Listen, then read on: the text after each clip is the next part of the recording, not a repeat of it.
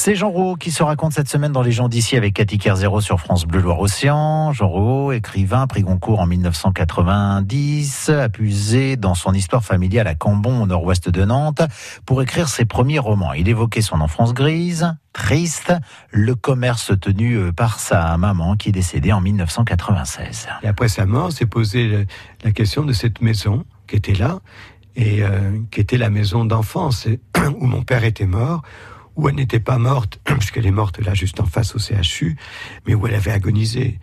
Et donc c'était un, tombeau cette maison. Et donc vous vous débarrassez pas d'un tombeau comme ça. Donc c'était toujours là. Donc euh, euh, on venait passer des vacances là pour ma fille par exemple. C'est des très très bons souvenirs. Euh, ma femme a dit bon d'accord ok on, on s'installe dans cette maison qu'on a tout retapé, réaménagé pour en faire une maison d'abord confortable et pour que ce soit plus un tombeau. C'est là que ma femme avait créé un atelier de théâtre, on avait créé un atelier d'écriture. Et donc, c'est là qu'on a créé, avec euh, Philippe Dostan, une vraie centrale culturelle, en prouvant qu'en milieu rural, on pouvait avoir une activité culturelle formidable. Donc, cette maison, c'était un lieu de vie. C'était entre 2002 et 2007. Et alors, ce qui est formidable, et ça, c'est ma grande fierté, c'est que ça a incité des, jeunes. Par exemple, il y a une diaspora de jeunes cambonais à Paris.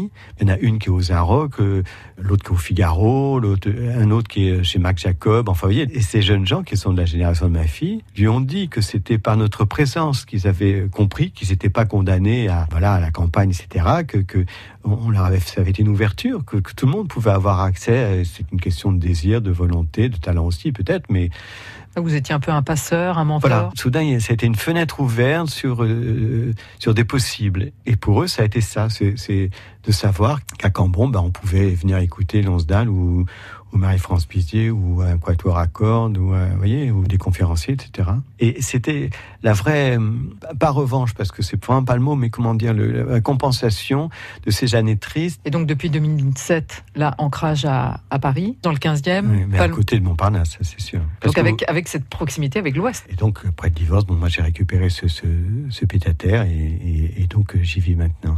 Et après, la question s'est posée de cette maison et je ne savais pas quoi faire de cette maison. Un jour, je descends du TGV et alors je faisais un, on va pas être mauvaise langue, mais enfin, Il un temps, beau. Alors... non mais un temps nantais, quoi, voilà.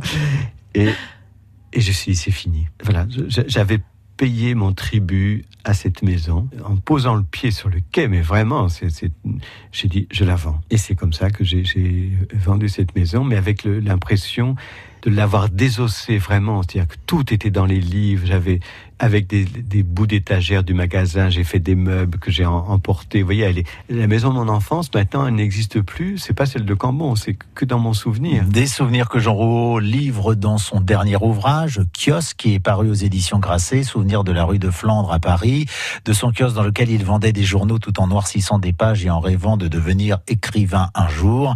Jean Rouault dans Les gens d'ici sur France Bleu Le et également sur francebleu.fr. Pour la suite, vous avez rendez-vous avec un tube des années 80 dans, lesquels, euh, dans lequel, si vous tendez bien l'oreille, celui qui fait les chœurs s'appelle Michael Jackson.